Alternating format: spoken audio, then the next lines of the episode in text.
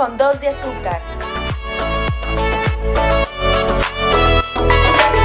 ¿Qué onda? Bienvenidos una vez más a nuestro podcast Intenso con dos de azúcar y en esta segunda parte en la que vamos a retomar el tema de café, moda y estilo con Diana Fontes que sigue aquí con nosotros.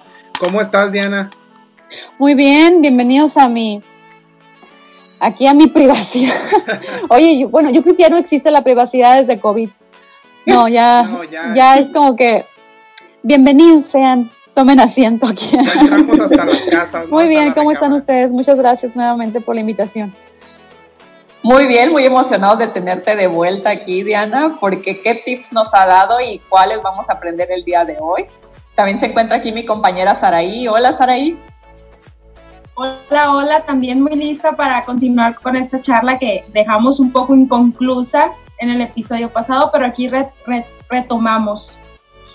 ¿Cómo ves tú la, la, perspectiva millennial sobre la moda? O sea, ¿qué estilo cree que define a los millennials o cómo es, cómo es la moda para ellos? Híjole, yo creo que apenas están como en en, bajo la experi o sea, están experimentando obviamente como en todos los casos y en todas las generaciones. Mm, reitero que también es cultural, ¿no? Pero en las generaciones, sobre todo cuando hablamos de generaciones pequeñas, de generaciones que son chicas, ellos van como en masas. Entonces, para poder fortalecerse entre ellos, ellos tienen que fortalecerse haciendo lo que para ellos es como normal, común. Entonces, sí, obviamente, yo digo que si probablemente alguien me quiera diferir, pero si comparamos a los millennials con las nuevas generaciones que vienen ahora, yo creo que los millennials eran como, se fortalecían más haciendo lo mismo, vistiéndose de la misma, es, quiero decir, siendo más arraigados a la cultura, sí, porque no va a ser igual la cultura sonorense, por ejemplo, a la cultura de Sinaloa, a la cultura del centro de México, nunca va a ser igual. Entonces, obviamente, entre, entre, entre más grandes sean las ciudades, más apertura hay de pensamientos y de perder el miedo y, de encontrar un, de más que nada de experimentar. Pero si hablamos de las generaciones nuevas, yo creo que sí están como en, ese, en ese autofortalecimiento. No les, aquí lo único diferente es que no les da miedo que uno que otro se salga del, de, de, esa, de esa milicia. Porque antes sí, digo, en mis tiempos, cuando íbamos a la, universidad, antes le llamaban la pasarela, cuando por, por la entrada principal, no sé si alguien conozca la VM de, acá de Hermosillo, Sonora, le decían eh, la pasarela, porque todo el mundo, hasta el cabello, o sea, todo el mundo era como que el in, las mujeres cabello rubio, los mismos jeans, eh, las mismas Hollister. yo no usé Holly, yo no usé Hollister, pero era, era, era estar a la moda. Entonces es como una milicia. Pero si, si hablamos de esas nuevas generaciones, yo creo que sí vamos a encontrar más, eh, un poquito más de diversidad, pero sigue siendo en que están en el, en el, mismo autoconocimiento. Les falta mucho. ¿Por qué? Porque se fortalecen de esa manera. Apenas su carácter y su, y, y su vivencia es muy pequeña para ser lo suficiente fuerte como para soltarse, ¿no? Ya me emocioné. o sea, apenas su, su, su, vivencia es muy pequeña como para soltarse y fortalecerse. No sé si me, si me di a entender con la contestación. claro. ¿Y cuál consideras que es como la predicción de en cuanto a moda para, para las siguientes generaciones? ¿Cómo, ¿Cómo, ves a las generaciones que vienen?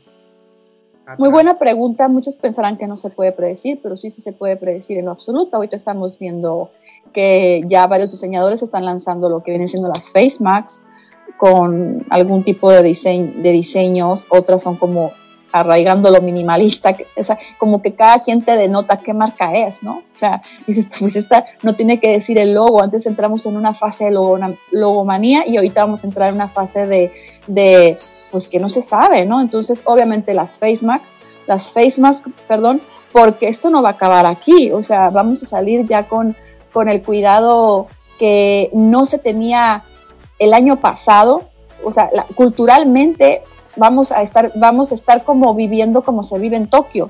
Entonces, eh, eso va a ser el inicio. Y lo segundo, espero yo que sí comience esto de la sustentabilidad que les había comentado en el episodio anterior, que es como que ya estuve encerrada, ya sé que de eso no me voy a morir por no tenerlo, entonces ahora tengo que comprar algo que tenga valor a futuro, pero que no tenga que estarlo comprando eh, a cada rato, entonces no sé qué vaya a pasar con la industria del fast fashion, o al menos que la industria del fast fashion se sume a la sustentabilidad como lo está haciendo HM. Que tú llenas tu bolsita de ropa, ahí tengo unos jeans colgados de HM, y si están en buen estado, tú los llevas, te los, los reciben y te dan un descuento a cambio de, y lo mismo está haciendo Mac cosa que Mac tiene como que muy mala reputación con esto de sus químicos e ingredientes en sus en su, pues en su maquillaje, pero bueno, ese es otro, tema. Pero yo pienso que todo esto obviamente va a ir, va a ir propiciando a través de lo que se está sufriendo, de, lo que se está viviendo y tomarlo como es, tomarlo como es, porque no hay otra forma de cómo tomarlo. No podemos vivir en el ayer. Entonces, por ejemplo, antes otra otra cosa que decía mi mamá, es que mis tiempos, era una frase de mi abuela, sí, pero es que no son tus tiempos ahora, y no sé qué pueda pasar, o sea, sabemos que podrá pasar mañana, pero no podemos predecir qué pueda pasar, que probablemente esta, esta este virus este, realmente eh, se arraigue como una gripe fuerte y que realmente nuestra vivencia sea como un Tokio en el futuro. Entonces, ¿qué va a pasar con la industria de la moda? Pues se tienen que sumar pues para poder vender también, ¿no? Claro. No sé si digo, Va, va un poquito este, eh, aunado a la, a, la, a la, respuesta, ¿no? O sea, si, si llevé la línea de la respuesta que, que, que, me estaban, de la pregunta que me estaban haciendo. Porque de repente uno se, de repente uno agarra así para la izquierda y luego agarras para la derecha en el freeway. Y Diana, ¿a ti qué te gustaría agregar a las personas que nos están viendo? ¿Qué te gustaría compartir con ellos en cuanto a moda y algún consejo que les quieras dar? Bueno, me gustaría decirles que... Ay, es que no me va a dar mucho tiempo. Me gustaría decirles que, bueno, primeramente que nada, yo creo que esto nos está denotando que realmente hay que darle valor a lo que realmente tiene valor, ¿no? Ahora estamos denotando más valor emocional que un valor que realmente no nos deja nada.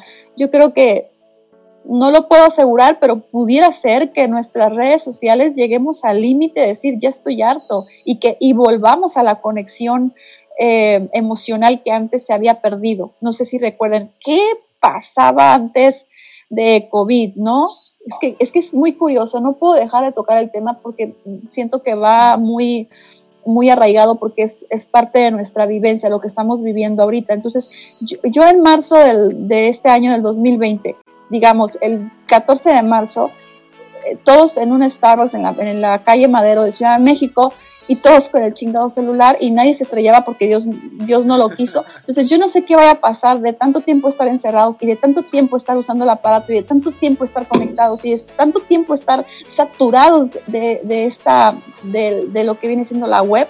Yo no sé qué, qué vaya a pasar que soltemos un poco para volver a encontrarnos con esa conexión, comenzando con la naturaleza y vuelvo a lo mismo, sustentabilidad. Entonces yo creo que la gente no hay que decirle lo que no hace falta decirle porque todos estamos viviendo prácticamente el mismo sentir. Yo creo que todos quisiéramos abrazar ahorita, tengo que tocar para ver si ustedes son reales, ¿no? O sea, ahorita hicimos conexión y fue increíble porque hicimos conexión con un par de palabras, pero ¿qué es la conexión realmente si no es tocar?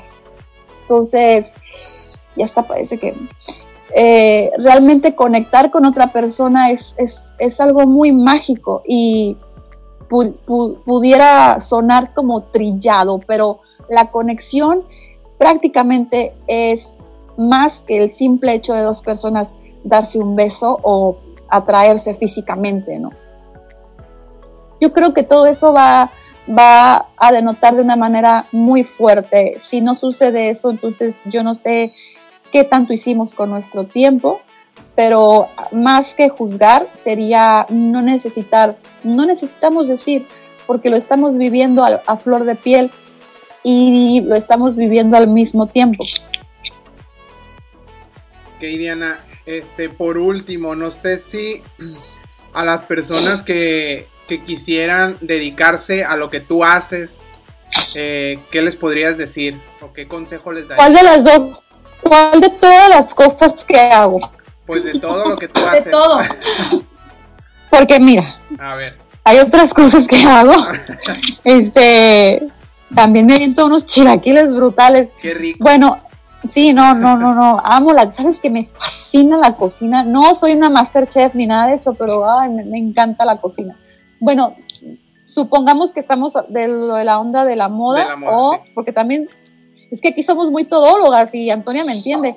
Le entiendes a la fotografía, le entiendes al encuadre, le entiendes al, al arte, porque pues también crear el escenario es un arte, la interpretación, o prácticamente hablando de lo que viene siendo el estilismo, o eh, pues el enfocarnos en el estilo propio, o pues ya en el modelaje, ese es el otro episodio, ¿verdad? Pues yo simplemente le diría a la gente que, que no tengan miedo a experimentar, porque no puedes llegar a la raíz de lo que, si te vas a dedicar a X o Y, no pudieras saberlo de todo, en todo su momento si no, lo, si no experimentas ambas partes.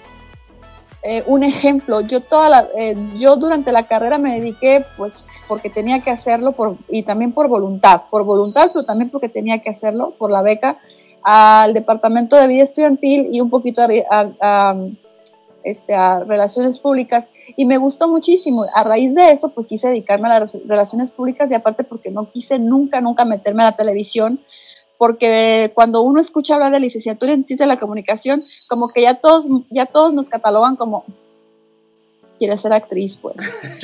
Yo creo que lo mismo sucede con estos chavos, este, que no lo tomen de manera negativa, pero yo creo que lo mismo sucede con los chavos que estudian diseño de modas porque se quedaron con las ganas de ser modelos. O sea, está bien experimentar, pero no te quedes en el procedimiento de la frustración. Entonces, este, porque yo, yo sí, yo sí recibía a veces como unas situaciones de no llegaste a, a- no, no culminaste y, te, y sientes como esa frustración, porque pues yo siento que como la luna y el sol, cada quien brilla de, a diferente hora y, ninguna le estorba a la otra. Y los dos necesitan, o sea, y los dos crean una necesidad. Este, ¿por qué tenemos que estar como que peleando con ese, con ese sentir, ¿no? Con esa competencia de querer ser. Pero muchas veces, a veces son o somos ni siquiera ni así lo que realmente queríamos ser. Ya me escuché como muy cantinflas, yo sé, ¿no? Porque a veces como que las mismas palabras como que filosofe, esto, ¿cómo se dice? Te vas como Sí. filosofiando, no sé cómo Sí, sí, sí. decirlo, pero yo creo que sí me di a entender. Es decir, experimentemos todo lo que nos gusta para poder concretar si realmente es eso lo que tú te quieres dedicar y no está mal equivocarse a medias, te sales y te, y te regresas y te vuelves a concentrar o a enfocar a eso que te daba miedo. O si de plano, oye, ves sangre, un médico que toda la vida quiso ser médico y se desmaya al ver sangre y dice, no, pues de aquí no soy. Porque a la hora que tenga que hacer como un, cuadro oficial ahí cuando hacen el parte de los accidentes y todo ese tipo de cosas. Imagínate, o sea, yo creo que hay momentos en la vida en que dices tú, de aquí no soy. Entonces, o viceversa, también hay momentos en la vida que dices tú, de aquí yo no era y mira, yo digo que es eso, ¿no? O sea, experimentar lo que se puede experimentar siempre y cuando la vida te dé chance de hacerlo.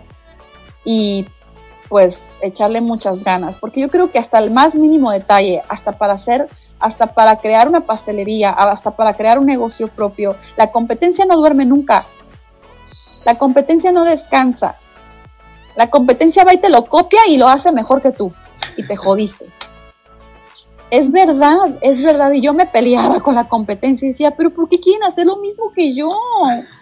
Si son, por ejemplo, ¿por qué quieren hacer lo mismo que, no sé, eh, digamos, tú haces pan eh, estilo francés, ¿no? Panadería estilo, lo que le llaman bonjour, que es toda la panadería, repostería, panadería. Y de repente surge pastelo, ¿no? Pastelo es como que puros pasteles empalagosos y tipo Walmart, pero más bonitos. Y de repente tam, este, tam, esta, esta compañía ve que te funcionó, ah, pues le mete repostería francesa. Y dices tú, güey, déjame a mí mi changarro, ¿por qué te metes con mi bonjour? O sea, pero en un lugar como Ciudad de México o otros ejemplos, eso no importa. porque son 18 millones de habitantes y para todos hay. Hay una panadería en cada, en cada maldita esquina. Y te venden el pan carísimo. A mí me salía mejor comprarme un tlacoyo que una pieza de concha. Pero aquí no funciona eso. Aquí, lo, aquí te lo diseñan como socialesplus.com y fashionista no sé qué. Y wow, te derrotó la panadería que inició tu abuelo. Es triste, porque no todas las personas tienen la habilidad de la mercadotecnia, no, no, todas las personas van a tener ese, ese don, o no todas las personas le van a entender, solamente saben hacer las cosas y venderlas. ¿sí? Entonces ya ahorita no solamente tienes que tener al vendedor o al, contador, tienes que tener al community manager, este, al ERP, al ERP que te, que te busque a las bloggers que se quieran comer tu Le Bonjour y lo mencionen. ¿Verdad que es de risa? Pero es, ver, es verídico. Entonces, no puedes estarte peleando con todo eso porque ahí ya perdiste tú toda una vida en inversión en lo que tú pudiste haber generado con la creación de unas diademas que tengo yo aquí, que las comencé a hacer porque yo sigo a una persona que está en Nueva York y, y la diadema trenzada, se las voy a enseñar, vale 300 dólares. Ya te dije cuál es, ¿verdad? Te dije la marca, ¿verdad, Antonia? Creo que sí, pero no recuerdo el nombre. Jennifer Bear. Sí. 300 dólares. O sea, si yo las doy en 20 dólares, ni en eso. ¿Pero por qué? Porque le hace falta marketing. Totalmente. Le hace falta que la enchule y le, y le dé una apariencia. Eh, decía Karl Lagerfeld, eh, no me vendas un bolso, véndeme el mundo completo, porque si no te vas a morir de hambre. La gente no quiere la bolsa, quiere la vivencia, quiere la, la experiencia de compra. Cuando tú vas y compra y entras a Chanel, aunque no vayas a comprar, no es, no es mitología, lo he vivido. O sea, he entrado y no puedo comprar. pero he vivido la experiencia. Creo que las marcas ahora eso es lo que buscan, este brindarte una experiencia más que en sí un producto. Es como todo, todo lo que envuelve a ellos. Totalmente. Sí, es, eh, esa es la frase, en realidad eso es lo que define la frase, decía, es, lo dijo Karl Lagerfeld, no me vendas bolsos, véndeme mundos, porque es la vivencia entera, es la, la experiencia. Tú ves un comercial de uh, DKNY, no sé si dices DKNY, Ajá, sí, sí. que es el perfume que para hombre y para mujer y una cosa así como muy sexosa. Tú nunca vas a ver un hombre... Eh, eh, parece que he sacado de la mitología griega, el condenado. es un Zeus, es un dios, ¿no? Y la chava, pues ni se diga. Y luego aparte en una isla griega. El, el, ejemplo perfecto que en muchos lugares están. Y el perfume vale, o sea, no es el perfume, pues es, es todo lo que, toda la sensualidad que le, que le metieron al branding, obviamente. Entonces, bueno, eso es ahorita, Ramón, pero con la pregunta que hace eh, anterior me, me, hizo Saraí, creo yo, eh, o sea, quiero darle el giro de esto es ahorita, puede que continúe, pero no sé cómo vaya a proceder con lo que estamos viviendo porque sí va a continuar la conexión. Si, si lo tomamos como dentro del branding, la conexión todavía va a proceder. Existe la conexión, pero lo de la, vive, lo la experiencia y, y lo de volverlo a hacer y de volverlo a hacer porque se hace como un adictivo, no sé, no sé eso cómo vaya a trascender, ¿no? Paréntesis, así como que un poquito rápido. Supongamos la piratería. Em, hay una piratería que es increíblemente buena, increíblemente buena. Pero cuando no toques la verdadera, tú no vas a dejar de comparar. Jamás en la vida dejarás de comparar a la piratería. De hecho, ¿Cómo me, ¿Cómo me abren el Fendi dentro de una caja de cristal? La abren y sale el tufo de piel de Fendi y dices tú, ay, esto no es Ross, ¿verdad? Te va a tocar un porque yo pensé que era cocodrilo en vivo, pues entonces dices tú, bueno, volvemos a la sustentabilidad, ¿qué va a pasar, no? Con todo esto, porque la experiencia vivida, la experiencia que yo viví, a pesar de no haberlo comprado, es una experiencia increíble, porque amas la moda, porque la entiendes, porque te encanta el estilo, porque te gusta ser diferente y haces conexión con ellos. No, y luego más cuando te dicen, y es el único que llegó a México. con más ganas. Sí, porque la, por eso se llama eh, la, marca de lujo, es procesada de manera manufacturada, es decir, es procesada a mano. Hay un, una persona para crearte tu bolso, no, hay, no, no es como que, en cadena como la del Hellish, es una persona que se dedica a hacer toda la, la, manufacturación de tu bolso y la que le va a abordar el nombre en el caso de Dios y tardan siglos, entonces mandan una, una bolsa a Palacio de Hierro eh, a Palacio de los Palacios y mandan otra bolsa a, digamos, a Chanel Mazarik, otra bolsa a Palacio de, los Palacios y otra bolsa a Saks de Santa Fe.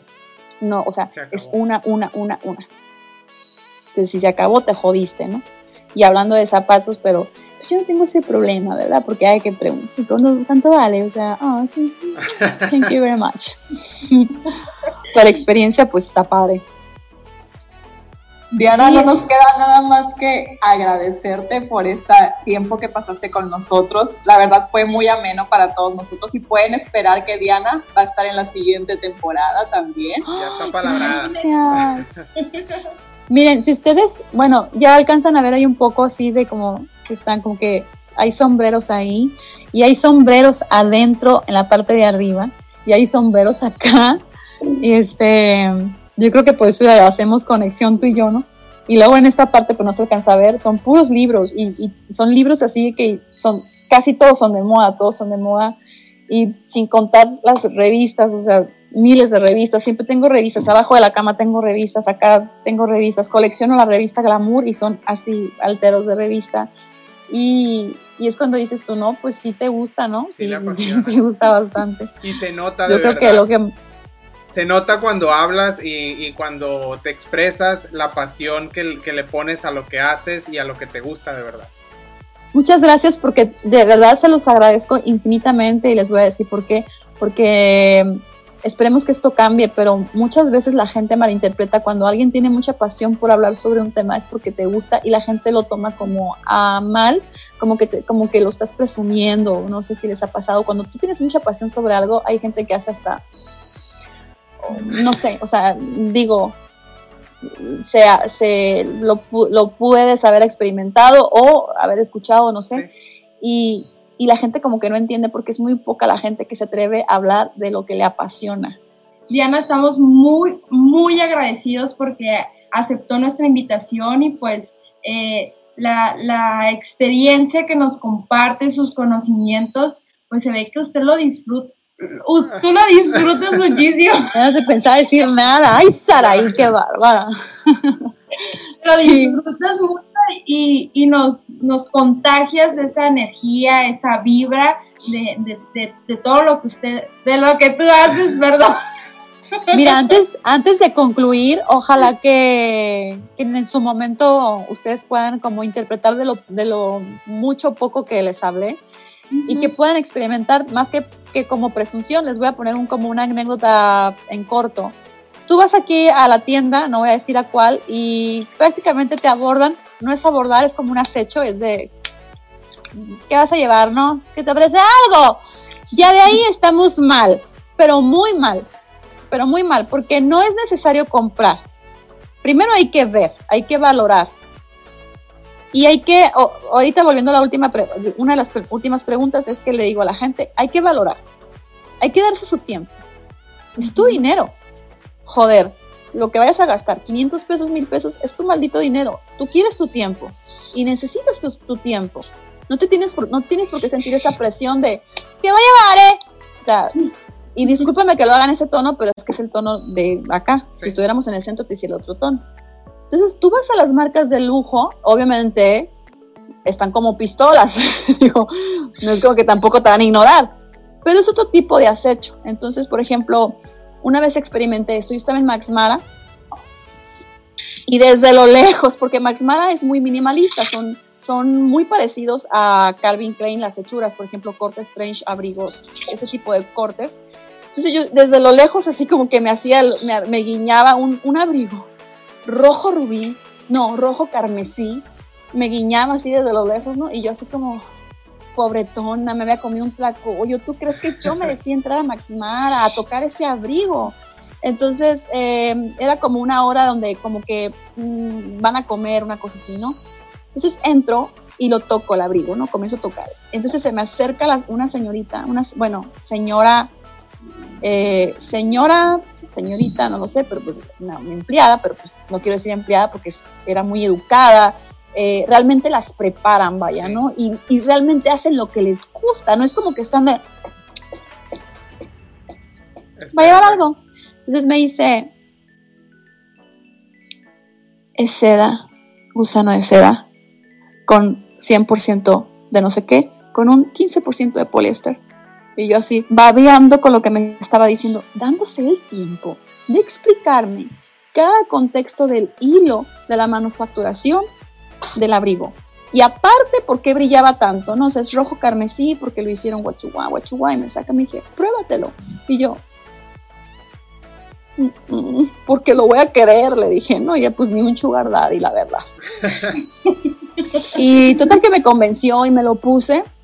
Eh, y ahí comprendí lo que es la sensación, no solamente de compra, sino el valor que le debes dar a la prenda. El abrigo costaba de 80 mil pesos, estaba con el 70% de descuento porque de enero, y costaba eh, unos 16 mil.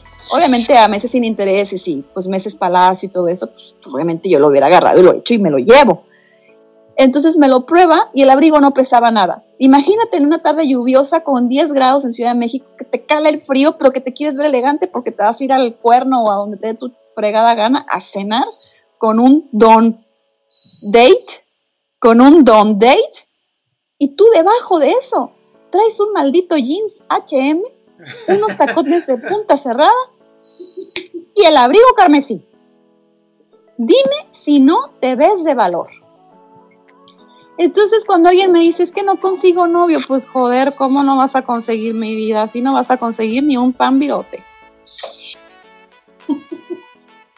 Hay que invertirte.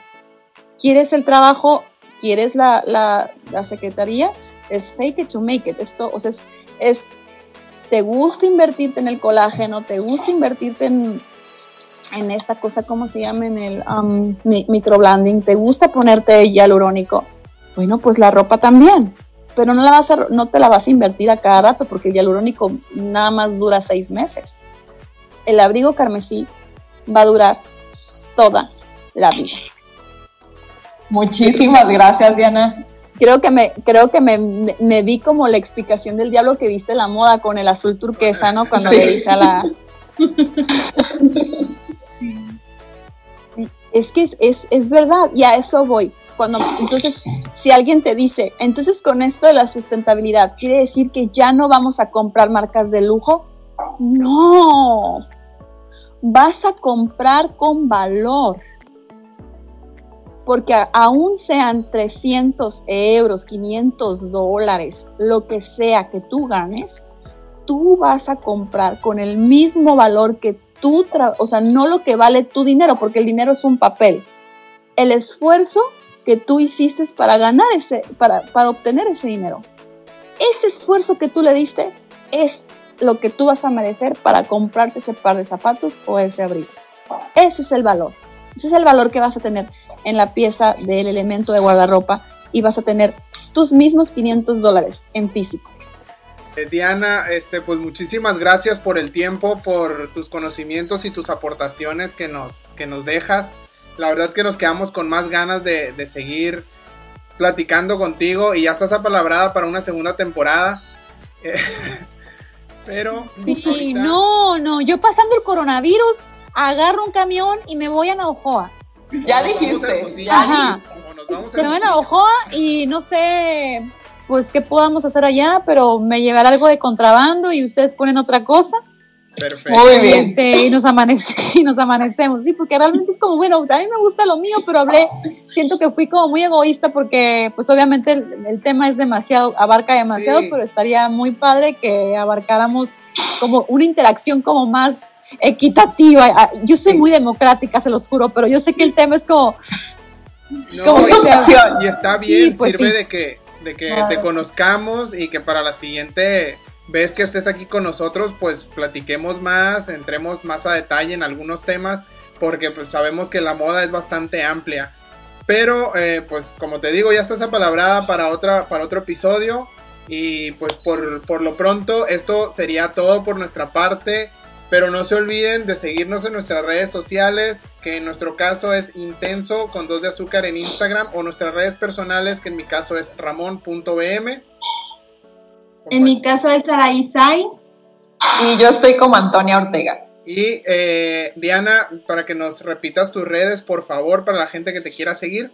sí, me pueden encontrar como Diana Fontes, así, Diana Fontes en, en Instagram, también en TikTok o Stylish Planner, y en YouTube también, Stylish Planner. Perfecto, pues para ahí los que Tenía quieran mi- seguir conociendo a Diana. Creo que quise Ah, mira, ahí nos... Sí. Ah, Stylish Planner. Perfecto. Y Sí, que- porque no hablé de esto, fíjate, ese es mi bebé, son los talleres, porque después de cuando inicié la página web, el, el blog, comenzaron los talleres de, de imagen personal, de guardarropa. Entonces, de ahí ya lo partimos en el segundo, porque de ahí ya me disparé a lo de la agencia, o sea, a lo de la Ahí agencia. le- les Bueno. vamos a poner también tus, tus redes en, para la gente que nos sigue en YouTube. Ahí en la parte de abajo, en la caja de descripción, van a estar los datos de Diana. O pues también en nuestro Instagram pueden encontrar, también va a estar etiquetada ahí en las publicaciones para que la sigan, para que vean todo lo que hace, porque pues, es una caja de monerías Diana y tiene muchísimo variedad de cosas que, que pueden encontrar que, que hace desde, desde su parte de modelaje, su parte de estilismo, De todo. de todo. Entonces, Sí, pero sí le pego, ¿no? Porque lo van a decir que no le pega nada. no, sí le pego. Sí, pues muchísimas gracias. muchas gracias. Gracias. Les mando un beso a todos ustedes de manera virtual y que la sigan Un abrazo virtual a todos. Igualmente. sí.